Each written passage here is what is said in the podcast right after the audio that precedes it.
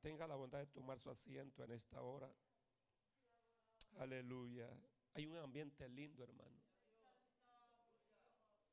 Oh, gloria al Señor. Y vamos a estudiar la dispensación de la gracia. Amén. Diga conmigo la dispensación de la gracia. Este es un tema muy, muy importante, la verdad. Y vamos a, a dar una idea, ¿verdad? En el centro tenemos, ¿qué tenemos en el centro, hermanos? La cruz, ¿verdad? Donde dice allí, ley cumplida. Arriba dice muerte de Cristo. La ley se cumplió a dónde, hermanos? En Cristo, a través de su muerte. Vemos en la parte verde que dice Israel. Israel nace dentro de la promesa que Dios le da a Abraham. Y luego llega toda esa dispensación, ¿verdad? De la ley, llega precisamente hasta la cruz del Calvario. Nacimiento de Israel, luego la ley fue dada en el monte Sinaí. Eh, tenemos el punto número cuatro, la promesa. Tenemos abajo que dice cautividad en Egipto. Y luego el punto número cinco, la ley. Pero ya una vez, hermano, Cristo muere en la cruz. Entonces la historia se partió en dos partes, ¿verdad? Por eso dice antes de Cristo o después de Cristo. Porque el Señor vino a marcar la historia. Y ahí se da lo que es el nacimiento de Cristo, su muerte en la cruz. Luego se da la resurrección, la ascensión, el descenso del Espíritu Santo. Y entramos precisamente desde el momento que el Señor eh, muere en la cruz. Entramos precisamente en ese punto número 6 que es la era de la iglesia, que es el tiempo de qué, hermanos? De gracia, ¿verdad?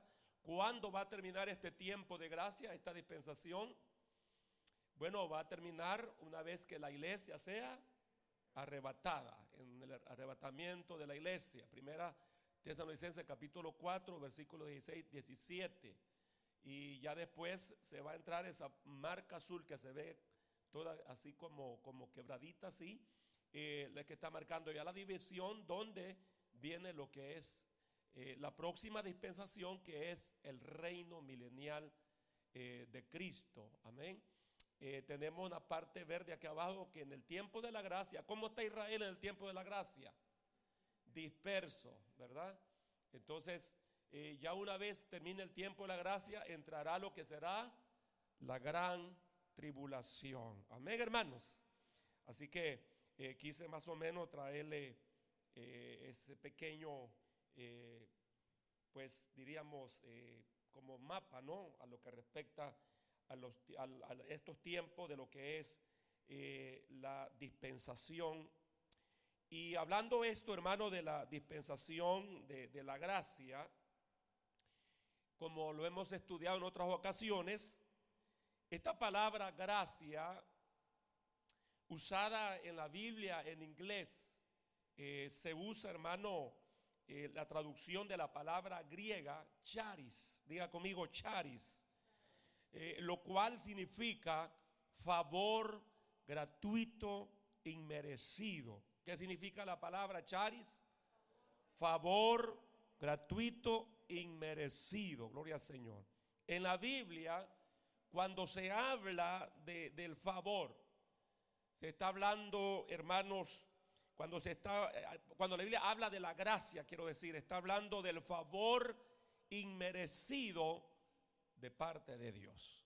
Eso es gracia. Diga conmigo, favor inmerecido de parte de Dios. Favor inmerecido de Dios. Amén.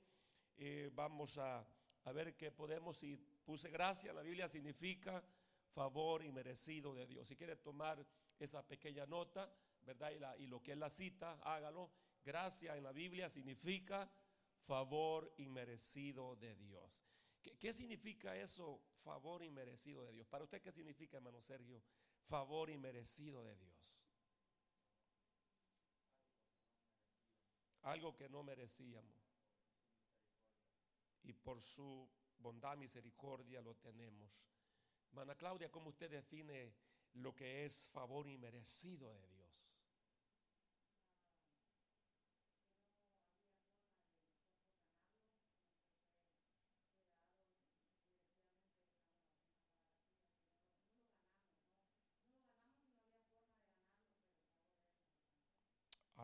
Gloria al Señor.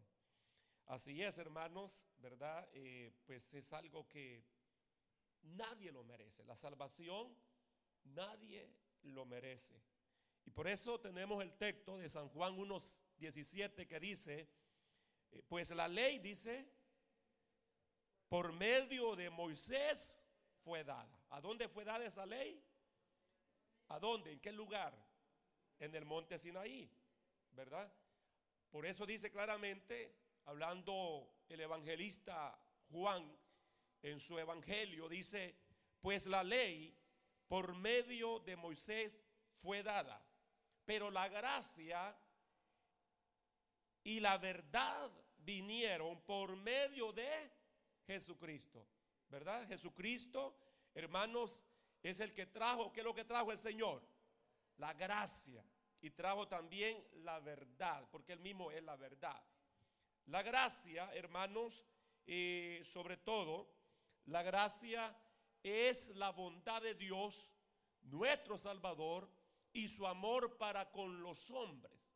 Como dice Tito capítulo 3, versículo 4 y 5, que Dios nos salvó, como dice, no por obras de justicia que nosotros hubiéramos hecho, ¿verdad?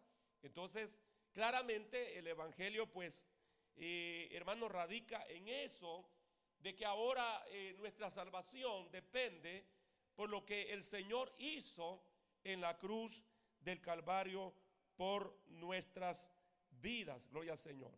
Entiéndase, hermano, que esto, eh, como se explica de ese modo, la gracia siempre contrasta con la ley.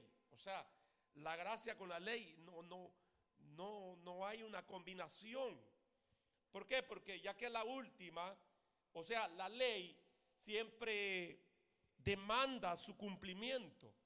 La ley siempre reclama justicia eh, de parte del hombre, ¿verdad? Mientras que la gracia lo que hace es otorgar la justicia de Dios al pecador. Entonces, ahí está la diferencia. Y para eso podemos ver algunos textos como es eh, precisamente Romano 3, 21, donde dice, pero ahora, aparte de la ley, se ha manifestado, que dice? La justicia de Dios testificada por la ley y por los profetas. ¿Quién es la justicia de Dios? Es Cristo, exacto. Cristo es la justicia de Dios. Entonces, Romanos capítulo 3, versículo 22 dice, la justicia de Dios por medio de la fe en Jesucristo para todos los que creen en Él. Entonces, ya hermanos, aquí la Biblia nos está enseñando que una vez la persona cree en el Señor Jesucristo, entonces, ¿qué se le aplica a esta persona? La justicia de quién? De Cristo. Como dice Romanos 5.1, justificado, pues por la fe tenemos que paz para con Dios por medio de nuestro Señor Jesucristo. Amén. Entonces, eh, Romanos capítulo 8, versículo 3 en adelante dice, porque lo que era imposible para la ley, ¿qué era imposible para la ley? Salvarnos, justificarnos, lo que era imposible para la ley. Está hablando de la ley de Moisés. Dice, por cuanto era débil por la carne. O sea, en otras palabras, aquí está diciendo claramente, hermanos, a lo que respecta eh, a esa fragilidad humana. Dios enviando a su Hijo en semejanza de carne, de pecado, y a causa del pecado, condenó el pecado en la carne para que la justicia de la ley se cumpliese en nosotros, que no andamos conforme a la carne, sino conforme al Espíritu. Ahora, fíjese que tenemos que tomar en cuenta de qué Pablo está hablando, cuál es el centro de, de lo que Pablo está enseñando, basado a estos versos que estamos viendo en este capítulo 8. ¿De qué está hablando el apóstol Pablo? Él trae un tema. Y el tema que trae el apóstol Pablo es respecto a la ley y a la gracia. Entonces, Pablo habla, hermanos, precisamente que nosotros no andamos conforme a la carne. Pero fíjese que aquí no se está refiriendo a, lo que nosotros conocemos como carne, sino se está refiriendo a la ley. O sea, nosotros no andamos conforme a la ley, ¿verdad? Sino conforme al Espíritu, es decir, conforme a la gracia de Cristo. Entonces, a eso se está refiriendo eh, el apóstol. Luego, en Filipenses, Filipenses eh, capítulo, capítulo 3, versículo 9, dice, y ser hallado en él, hablando en Cristo, no teniendo mi propia justicia. ¿Ok? Pablo dice, no teniendo mi propia justicia que es por la ley. ¿Por qué Pablo habla de esta manera? Porque era un hombre, hermano, fariseo de fariseo. O sea, un hombre guardador de la ley. Según pues se cree, era una persona que pues andaba en esa obediencia, aunque como hemos aprendido, ni uno en totalidad pudo guardar la ley, excepto solo el Señor Jesucristo. Pero dice que, que es por la ley, eh, sino la que es, dice, no teniendo mi propia justicia, que es por la ley, sino la que es por la fe en Cristo. La justicia que es de Dios por la fe, ¿verdad?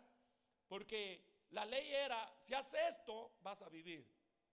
Pero ya eh, en esto de, la gracia, habla hermano que la salvación es precisamente por la fe en el Señor Jesucristo, ¿verdad?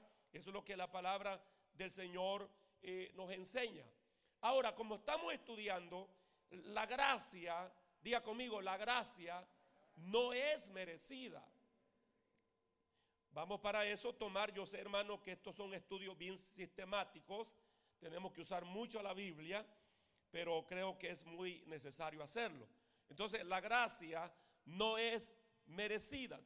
Dice 2 Timoteo 1:9, quien nos salvó y llamó con llamamiento santo, no conforme a nuestras obras, sino según el propósito suyo y la gracia que nos fue dada en Cristo Jesús antes de los tiempos de los siglos. Entonces, nuevamente, ¿verdad? Aquí eh, Pablo está enseñándonos acerca, hermanos, que esta gracia pues no es una gracia merecida. Sin embargo, Dios en su propósito eterno le plujo eh, pues salvarnos a través de esa gracia que se nos otorga, ¿verdad? A través de ese regalo inmerecido en Cristo Jesús antes de los tiempos de los siglos. O sea, antes de la fundación del mundo, ya el Señor, hermanos, eh, eh, en su bondad nos, había determinado este regalo para cada uno de nosotros. ¿Cuántos dan gloria a Dios por eso?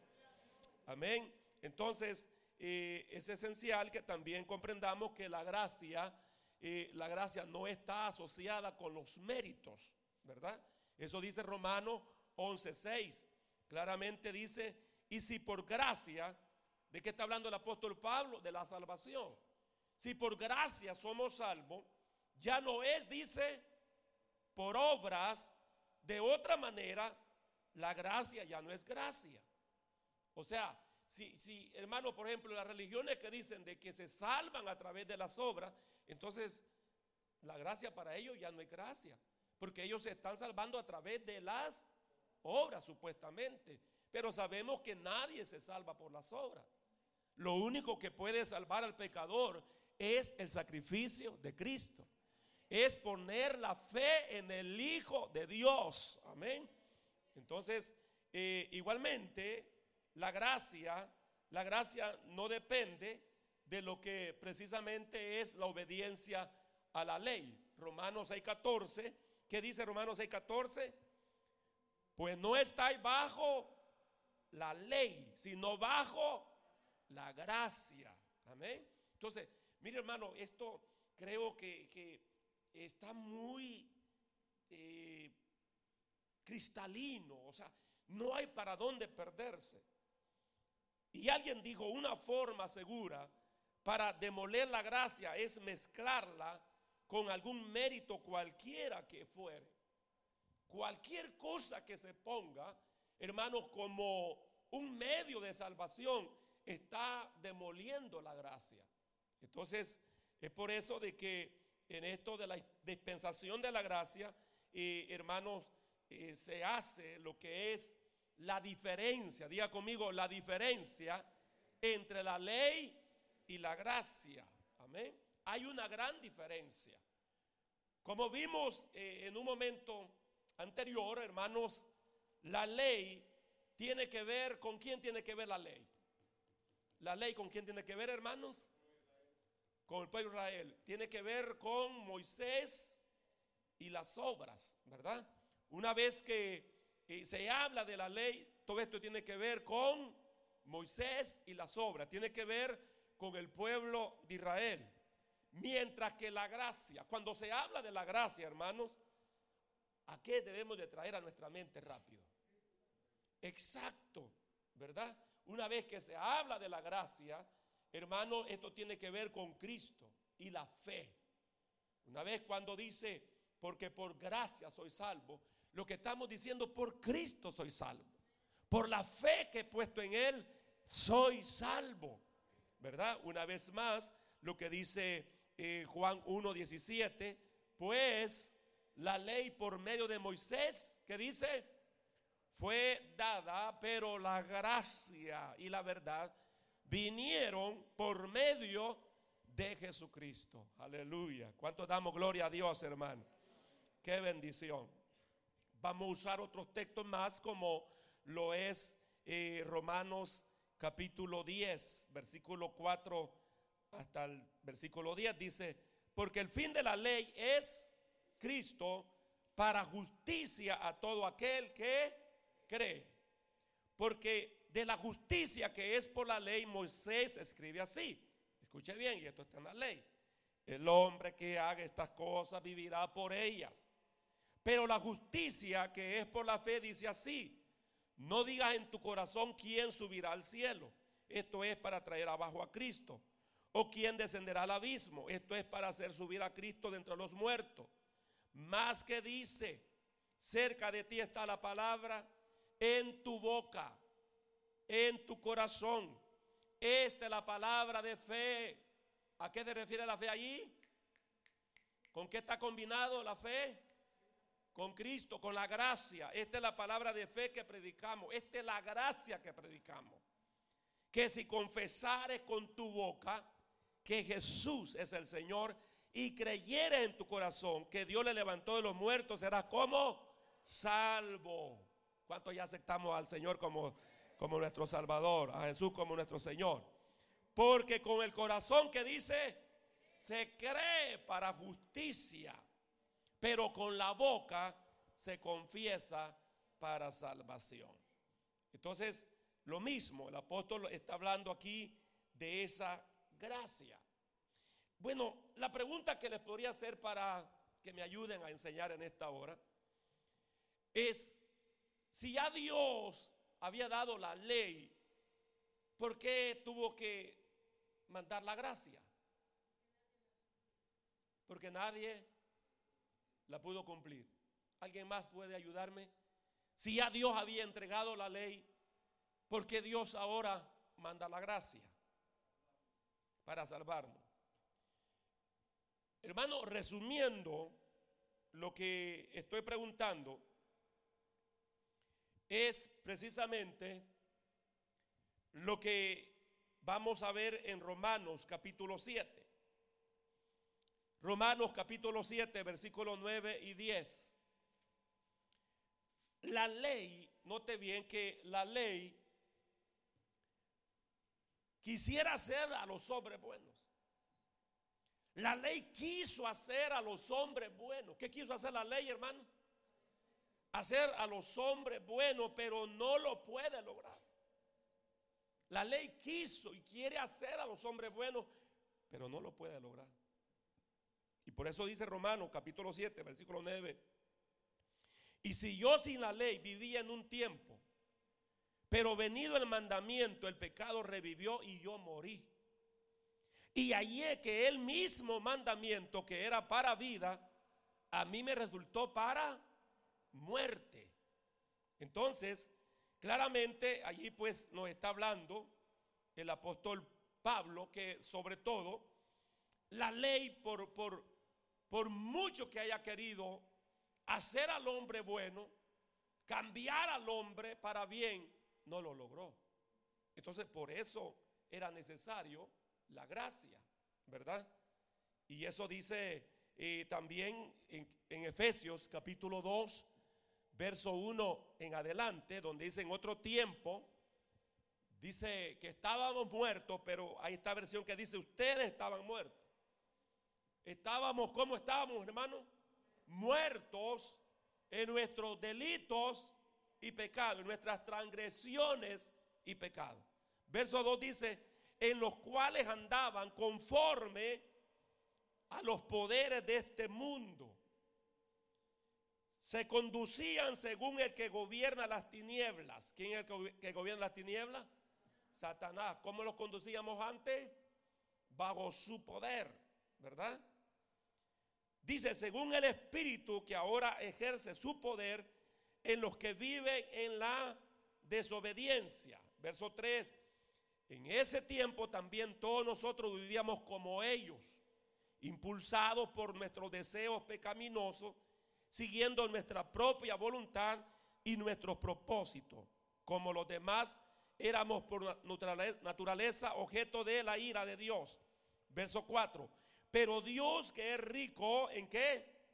En misericordia, por su gran amor por nosotros, nos dio vida con Cristo aunque cuando estábamos muertos en pecado, dice, por gracia, ustedes han sido salvados. Por gracia somos, ¿qué hermanos?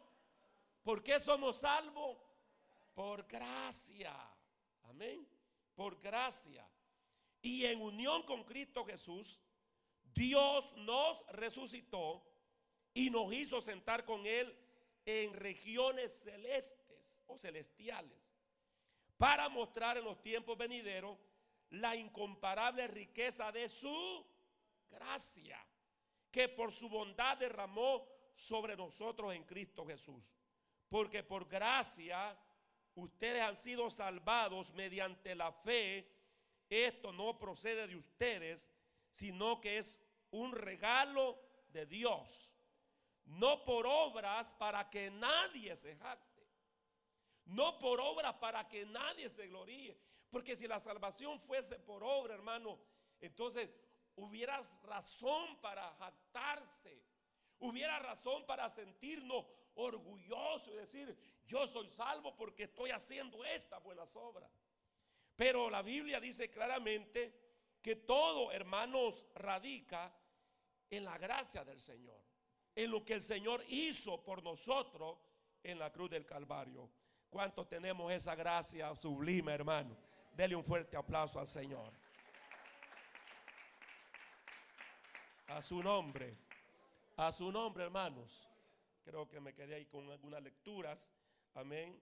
Y continuamos en esta hora y a lo que respecta entonces a siguientes textos que muestran esta gracia del Señor, como lo es Romanos capítulo 3, eh, versículo 23 en adelante. Romanos capítulo 3, 23 en adelante. Dice, porque por cuanto todos, que dice, por cuanto todos pecaron, amén. Ahí estamos, ¿verdad? Por cuanto todos pecaron, están que destituidos de la gloria de Dios. por cuanto todos, o sea que no ha habido uno que pueda decir yo no he pecado, por cuanto todos pecaron y están destituidos de la gloria de Dios, siendo justificado gratuitamente por su gracia. Por gracia sois salvos. Somos justificados gratuitamente cuando algo es gratis. ¿Cuánto usted paga? Nada. Nada. Siendo justificado gratuitamente por su gracia, mediante la redención. Cuando habla de la redención, ¿de qué está hablando? De la redención. Cuando habla de redención, está, hablando de un pago, de un rescate. Redimir, hay que pagar para rescatar. Cristo dice claramente aquí mediante la redención que es en Cristo Jesús, mediante el precio que Él pagó, siendo rescatado no con oro o plata, el precio que el Señor pagó por nuestro rescate, por nuestra redención, no fue con dinero, no fue con plata, no fue con oro, sino con su sangre preciosa derramada en la cruz del Calvario. Aleluya. A quien Dios puso como propiciación. Está hablando lo mismo del sacrificio de Cristo. Son términos que se eh, enfocan al sacrificio de Cristo por medio de la fe, y aquí va más adelante, en su sangre. Cuando habla de su sangre, ¿a qué se está refiriendo? A su sacrificio, ¿verdad? A su sacrificio para manifestar su justicia a causa de haber pasado por alto en su paciencia los pecados pasados con la mira de manifestar en este tiempo su justicia a fin de que Él sea el justo y el que justifica al que es de la fe de Jesús. Una vez se pone la fe en Jesús, ¿cómo entonces tú quedas? Justificado. ¿Verdad? Justificado. ¿Qué es ser justificado? ¿Ah? ¿Qué es ser justificado? Que quedas libre, que has sido perdonado, que ya no se impone culpa sobre ti, ¿verdad? Por eso, como dice el apóstol Pablo Romanos capítulo 8, que si Dios nos ha salvado, ¿quién nos podrá condenar?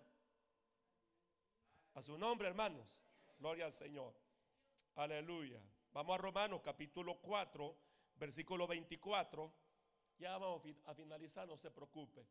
Romanos, parece que se me fue muy... Eh, Romanos 4, 24. Hay algunas veces tenemos un poquito de problemita acá, pero vamos a ver si podemos llegar. Si no, búsquelo en su Biblia, Romanos 4, 24. Ahí estaba ya. Romanos 4, 24. Aleluya.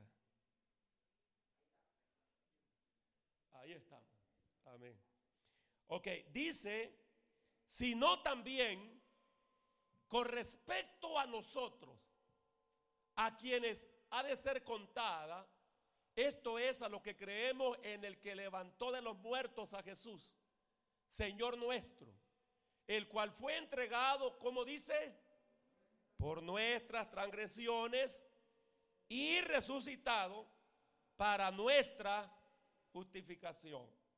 ¿Por qué Pablo hace esta aclaración? Bueno, porque en 1 Corintios capítulo 15 dice que si Jesús hubiese muerto pero no hubiese resucitado, en vana sería nuestra fe, seríamos los más dignos de lástima de este mundo. Porque tendríamos a un líder, eh, bueno, igual que los demás, Mahoma murió, pero no resucitó. Entonces decir que nuestro líder sería igual que los demás. No hubiese justificación si el Señor no hubiese sido resucitado, pero la Biblia dice que Él murió por nuestras transgresiones, porque Isaías 53.6 dice que, que Él llevó, hermanos, eh, todos nuestros pecados. El castigo de nuestra paz fue sobre él, pero por sus llagas fuimos nosotros curados. Aleluya. Entonces, claramente cuando dice que fue entregado por nuestras transgresiones, porque él tomó los pecados de su pueblo. Él llevaba sobre sus espaldas el pecado de su pueblo. Pero la Biblia dice que también resucitó para nuestra justificación. Como hemos aprendido ya en otras ocasiones. O sea, la resurrección era, era, era vital, era importante. ¿Por qué? Porque de esta manera, eh, hermanos, eh, tenemos esa, esa justificación a través de Jesucristo, el Hijo de Dios. Entonces, en este tiempo actual, ¿cuál es la dispensación que estamos viviendo? ¿En qué dispensación estamos hoy, hermano? En la gracia, ¿verdad? También le podemos llamar en el tiempo del favor de Dios. ¿Cómo le podemos llamar también este tiempo de gracia? ¿Verdad? En este tiempo actual o dispensación del favor de Dios, el cual derrama derrama su gracia por los méritos únicos y suficientes de quién? El Padre, ¿cuál es el vehículo que usa para que esa gracia venga a nosotros? No, no, es su Hijo. Amén. De su Hijo, a través de su Hijo. O sea, como dice que hay un solo mediador entre Dios y los hombres. Entonces, es decir, que el vehículo que el Padre ha usado para que la gracia de Dios, para que su favor inmerecido hacia nosotros venga, es a través de Jesucristo. Y note bien que esto no marca diferencia, hermano, entre color, entre raza. No importa el color del ser humano, eh, eh, si es moreno, si es blanco, eh, si es amarillo. No, no importa el color, no importa la raza, sea judío, sea gentil. Amén. ¿Sabe qué? Ya hoy ya no se le exige obediencia a la ley de Moisés, sino que ahora Dios ofrece perdón, restauración, vida eterna, reconciliación con el Creador al recibir a Jesucristo como Señor y Salvador. Aleluya.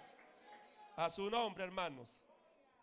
Por eso es de que eh, pasamos precisamente a lo que dice Juan, eh, Juan capítulo, eh, capítulo 3, no, capítulo 1, perdón, Juan capítulo 1, así que no sé por qué esta cosa algunas veces se me pone así medio rebelde, hermano. vamos a Juan capítulo 1, San Juan capítulo 1, San Juan capítulo 1, gloria al Señor. Ahí sí lo tenemos. San Juan capítulo 1, versículo 12. Es un pasaje conocido. Dice, más a todos. ¿Quiénes son todos? No, pero aquí hay, una selección. Más a todos. A todos. Dice, los que le recibieron. Ahí está la diferencia. ¿Verdad? Más a todos los que le recibieron. Y ahora describe quiénes son estos que le reciben. ¿Quiénes son? A los que creen que dice en su nombre. En su nombre. ¿Por qué? Porque a través del nombre se identifica a la persona. ¿Verdad? Entonces dice que, ¿qué dice? ¿Qué más dice? Les dio potestad, les dio poder, les dio autoridad de ser hechos hijos de Dios, los cuales no son engendrados de sangre, ni de voluntad de carne, ni de voluntad de varón, sino de Dios. Entonces, vemos pues ahora, hermano, que dentro de esta gracia se habla de, que fuimos concebidos, amén. Fuimos concebidos. Y dice claramente, ¿verdad? A todos los que le recibieron. Hay personas que dicen, yo no sé si usted ha escuchado algunos predicadores que dicen que eso, que invitan a la gente a recibir a Jesús, que eso no es bíblico. ¿Cómo no? Esto es bíblico. Aquí dice lo que le recibieron. O sea, hasta el momento que la persona dice, recibo a Jesús como mi Salvador, como mi Señor. Entonces, claramente está haciendo lo que dice la parte de otro, cree en su nombre, está creyendo en Él. Y desde ese momento, note bien que el Señor le da el derecho, hermano. El Señor no le dice, mira, primero vas a tener que hacer esto y esto y esto y esto, y esta es la escuela del discipulado que vas a agarrar para que tú puedas tener la salvación. No dice eso. Dice claramente que para ser salvo, lo que se necesita, ¿qué es, hermano? Recibir. Recibir. Recibir el regalo, recibir el favor, recibir la gracia. ¿Y quién es la gracia? Cristo. ¿Quién es el favor? Cristo. Amén. Creer en Él. Ya desde ese momento ya se te da el derecho de ser hijo de Dios. No es un engendramiento por voluntad humana, por pasiones humanas. No, no, no. De voluntad de carne ni voluntad de varón, sino de Dios. A Dios le ha placido salvarnos. Amén, hermanos. Usted puede decir con, con sencillez, ¿y qué culpa tengo, pues? Que Dios se haya fijado en mí. ¿Ah? Como dice aquel cántico, me viste a mí cuando qué? Cuando nadie me vio. Y diste tu vida cuando nadie daba ni un centavo por mí, Señor. A su nombre, hermano. Como que lo estamos preparando ya para la Santa Cena, ¿verdad? No, es que esto, hablar de la gracia, hermano, esto es algo, algo que, que ministra el Espíritu. Amén. Entonces, eh, también, hermanos, hay, vamos a ver si ahora salimos, sí, San Juan 3, 36. Es importante el que aprendamos en este momento a través de estos versos que vamos a leer, que hay consecuencias de no recibir la gracia de Dios por rechazar a Cristo. ¿Por qué el hombre se pierde? Por rechazar a Cristo, sencillamente. El hombre no se pierde porque es borracho, porque es drogo, por X pecado. No, el hombre se pierde por rechazar a Cristo. ¿Verdad? Porque es el pecado. Hay de aquel que pisoteare la sangre de Cristo. Es el pecado imperdonable. Amén. Entonces, por eso dice San Juan 3:36. ¿Qué dice, hermano? El que cree en el Hijo, ¿qué tiene? Vida eterna. ¿Cuántos ya creímos en el Hijo? Y los testigos de Jehová que no creen en el Hijo, hermano. ¿Ah? ¿Qué otra religión no creen en el Hijo? Los mormones dicen que es un profeta más, dice. ¿Ah? ¿Quiénes más no creen en el Hijo? Hay varias. ¿ah? Los musulmanes. Hay varias religiones que no creen en el Hijo. Bendito los que creemos en el Hijo de Dios. Que el que cree en el Hijo tiene vida eterna. Pero el que rehúsa creer en el Hijo no verá la vida, sino que la ira de Dios está sobre él. Mire, esta es una consecuencia de qué, hermano? De rechazar a Cristo. San Juan capítulo 15, versículo 22. Dice, si yo no hubiera venido, ni les hubiera hablado, no tendrían pecado. Pero ahora no tienen excusa por su pecado. El que me aborrece a mí, aleluya, también a mi Padre aborrece. Porque él mismo dice que Él es, o sea, dice que Él es con el Padre. Porque yo y el Padre uno solo somos. Entonces, claramente hermano, habla de, de consecuencias, de consecuencias de rechazar a Cristo, consecuencia de rechazar la gracia de Dios. Amén. Pero esto es importante, porque yo sé que no podríamos hablar de la gracia sin tocar este punto, que la gracia, ¿cómo es la gracia, hermano? Es santa, ¿verdad? La gracia nos ayuda a qué? A vivir en santidad. La gracia te ayuda a vivir en santidad. Vamos entonces a, lo que es Tito capítulo 2, verso 11 y 12. Dice, porque la gracia de Dios se ha manifestado para qué? Para salvación a todos los hombres, enseñándoles. ¿Qué es lo que enseña la gracia? Que renunciando a la impiedad y a los deseos mundanos, vivamos en este siglo como sobria, justa y piadosamente. ¿Mm? Aquí, aquí ya como que, como que nos encarrilamos más, ¿verdad? ¿Ah?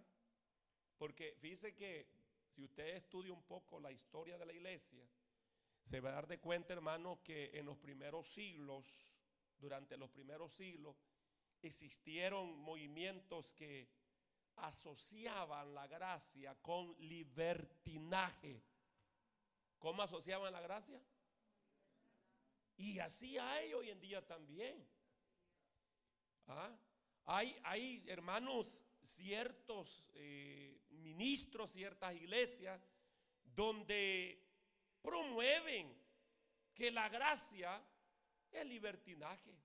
Entonces dicen, no, mire, si usted vista como quiera, hable como quiera, eh, viva la vida como quiera, que estamos en la gracia, en el tiempo de gracia. No estamos en esclavitud, dicen. ¿Verdad? Pero la Biblia dice claramente, porque la gracia de Dios se ha manifestado para salvación a todos los hombres, enseñándonos. ¿Quién nos enseña? La gracia. Que renunciemos a qué? A la impiedad y a los deseos mundanos. Vivamos en este siglo sobrio, justa y piadosamente. ¿Cuánto alaban al Señor, hermano? A su nombre. Y dice Judas, usted sabe que Judas solo tiene un capítulo, el verso 4. Dice, porque algunos hombres han entrado encubiertamente, los que desde antes habían sido destinados para esta condenación, hombres impíos. Uh, y ahí está claro, hermano. ¿Qué dice allí? que convierten en libertinaje la gracia de nuestro Dios. ¿Me entiende? Que convierten en libertinaje la gracia de nuestro Dios. O sea, la gracia es santa.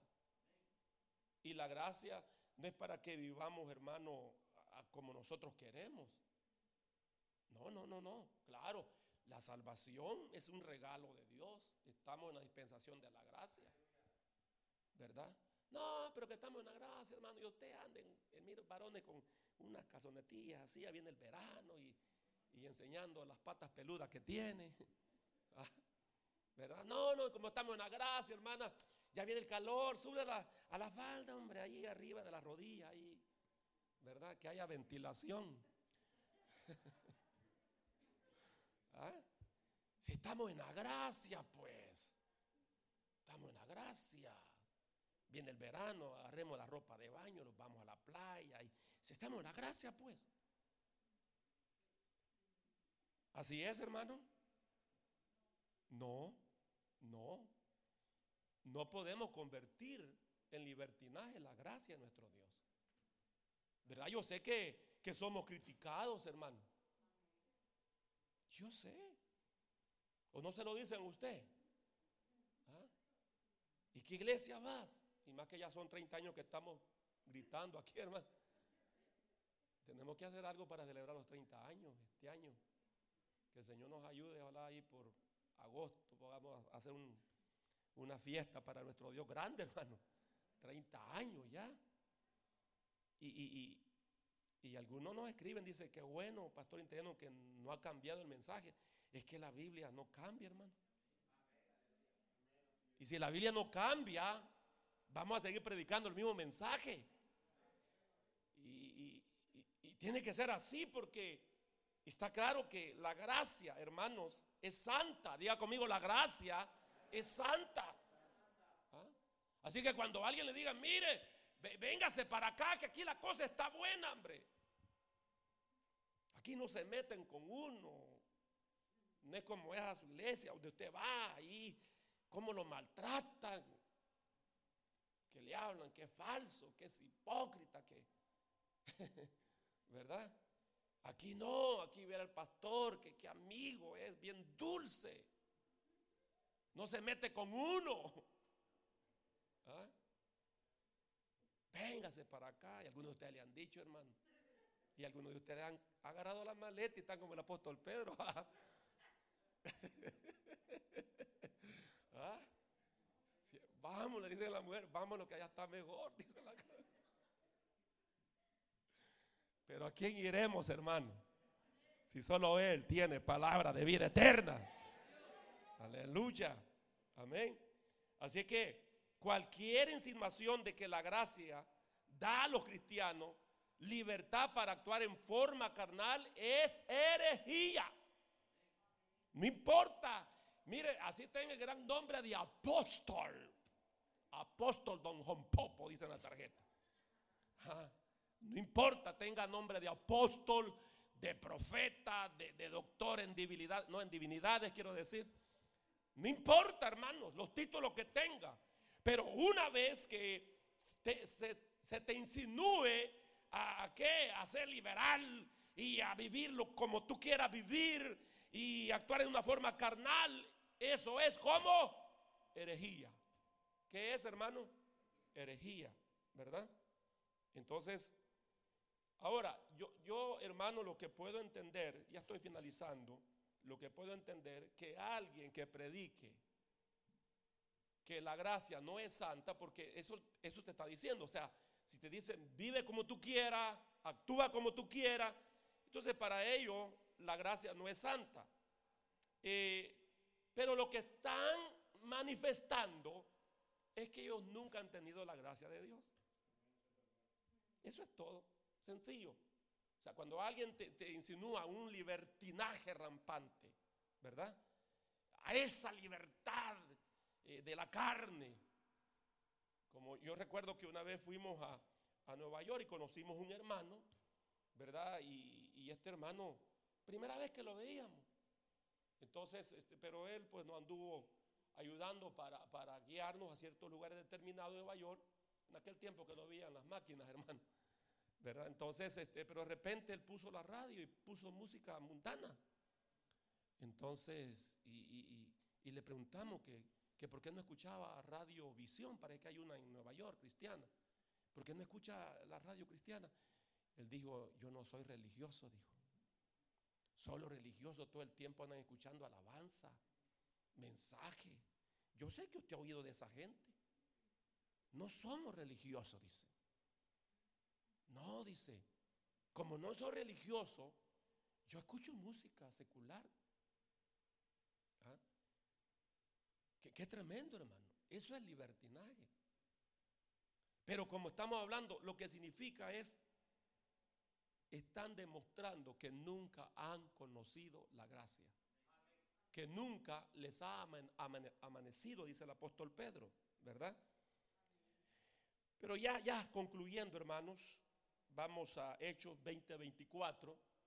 Amén. Sobre todo, tenemos que predicar el Evangelio. Tenemos que predicar el Evangelio que significa predicar la gracia, ¿verdad? Hechos 20:24 dice, y el ministerio que recibí del Señor Jesús para dar testimonio del Evangelio de qué? De la gracia de Dios. Amén. Entonces, ahora hermanos, como iglesia compete de que nosotros prediquemos la gracia de Dios. Y eso es lo que dice Pablo el ministerio que recibí del Señor Jesús para dar testimonio del Evangelio, de la gracia de Dios. Entonces, el ministerio del Evangelio no tiene otro mensaje que la gracia de Dios en Cristo. Si esto no es lo que estamos predicando, entonces no estamos predicando el Evangelio. Por eso nosotros tenemos que, mire hermano, las guías que usamos para los estudios el día sábado, por eso se dice guía. Pero usted puede ampliar, no es que va a tomar otra enseñanza. lo que usted puede hacer es ampliar con muchos textos, ¿verdad? Esa lección. Y sobre todo, yo sé que muchas veces hay enseñanzas, voy a usar la palabra esta, árida, que usted dice, aquí como que no encuentro nada. Pero usted puede, a través de la palabra, hermanos, poner texto y no olvidarnos que sobre todo nosotros tenemos que llevar el mensaje de la gracia de Dios. ¿Qué tenemos que llevar, hermano? El mensaje de la gracia de Dios en Cristo Jesús. ¿Verdad? Y ese es el mensaje que se nos ha encomendado. Por eso nosotros eh, estamos en los hogares, estamos con la célula. ¿Por qué? Porque somos llamados a predicar el Evangelio, que significa predicar la gracia de Cristo Jesús. Eh, termino con esto para entender, bueno, que ya lo entendimos bíblicamente, pero eh, me gusta esta ilustración de, de un hombre que tiene un único hijo y se lo asesinan a este hombre. Entonces, este hombre tiene tres opciones. Matar al asesino de su hijo, lo cual sería venganza. Dejar que la ley lidie con él. En segundo lugar, que esto sería justicia. O tercer lugar, tiene otra opción, perdonarlo y adoptarlo y darle el lugar de su hijo. Entonces, eso último es gracia. Eso último es gracia.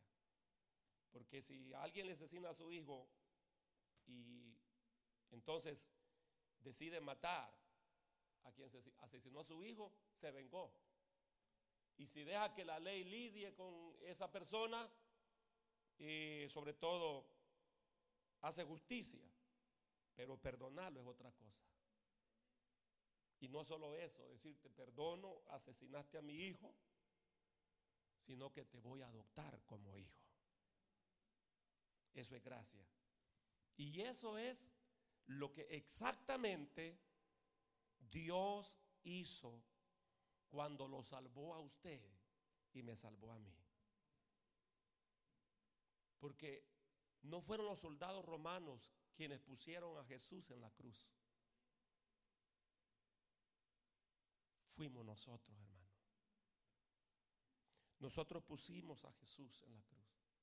Si usted no sabía, no fueron los clavos que detuvieron a Jesús en la cruz, fueron nuestros pecados. Él podía bajarse de esa cruz y no lo hizo pensando por su iglesia, pensando por nosotros. Fue por nuestros pecados, fue por nuestras maldades, fue por nuestras iniquidades que el Señor derramó su propia sangre, que el Señor dio su propia vida. Por eso cuando aceptamos a Jesús como Salvador, como Señor de nuestras vidas, hermanos, Dios nos perdona. No solo eso, sino que Dios nos adopta en su familia. Antes éramos advenedizos, gente extraña, gente que estábamos fuera de, de, qué hermanos de la familia de Dios. Pero Dios dice, ¿sabes qué? Conforme a la ley, mereces muerte. Sería venganza.